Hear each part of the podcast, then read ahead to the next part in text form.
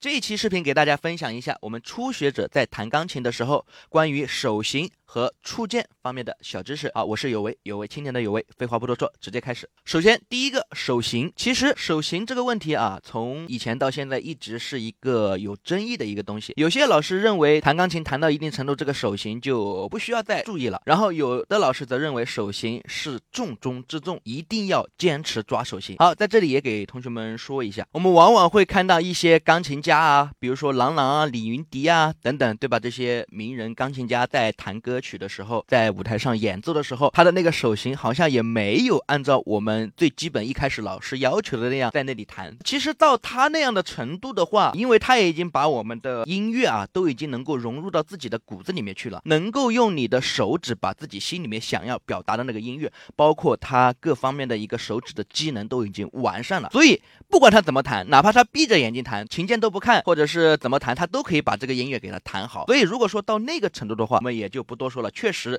我们的手型也就不再是一个最重要的一个东西了。但是，作为我们初学者的话，我认为啊，抓这个手型还是有必要的。因为你作为一个初学者，零基础，你都不知道在钢琴上面弹琴该怎么弹，手都不知道怎么放。那你说，要是你不养成一个良好的、正确的一个手型的一个弹琴习惯的话，嗯，你能把这些歌曲能把它弹好吗？好，那接下来就给大家说一下，我们初学者到底要养成一个怎样的手型的一个良好的习惯。好，首先啊，看着老师的手，我们在弹琴的时候，假如说我这个手掌。就是琴键，对吧？我放在上面的时候，要保证每个手指都是弯曲的。这是一关节，这是二关节，这是三关节，并且这一二三关节都是凸出来的。然后就像哎，以前小时候那些老师教我们的一样，像你握一个小鸡蛋一样，或者握着一个拳头一样，对吧？这样放在钢琴键上。每个关节都是弯曲的啊，然后这个关节是凸出来的啊，你的关节不能折进去了。你如果关节这样，你看第一关节这样是折进去的，折进去的就不对。然后三关节一样的，这个是三关节，你也不能这样下去，下去也是不对的。其实有好多同学弹琴，他是这样放在琴键上面弹，对吧？这样放在琴键上面弹，这个就能导致你的下键速度啊，你这个力度不够啊，力量不够。好，来看到没有？这样是一个最正确的一个姿势啊。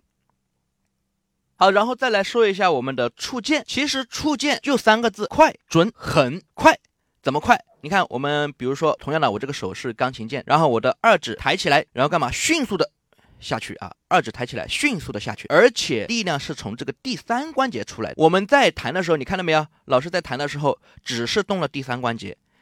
而且我们的手腕这些都是没有动的，你要能够时刻保证，不管你有是在弹琴也好，还是没在弹琴也好，你就这么光活动一下手，你一定要保证你的手一定是在活动第三关节啊，第三关节，你看中指的第三关节，四指的第三关节，小拇指的第三关节在动，其他手腕啊，包括手臂以上的都是不能动的，这样才是我们正确的一个触键方式，看到没有？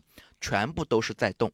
第三关节，其实刚开始同学们不一定要追求力量，也为了把它弹响一点，然后就用力的去砸，然后导致你用到了手腕的力量，用到了这个上面小臂的力量，力量不需要很大，音量也不需要很大，前提是你必须要保证你是在活动你的第三关节。啊，这个就是我们最好的一个触键的一个方式，也是最基本，同学们刚开始需要练习的一个方式啊。好，以上就是我们初学者刚开始要注意的一些手型问题和触键的问题。如果这一期视频对大家有帮助的话，记得转发、点赞、加关注哦。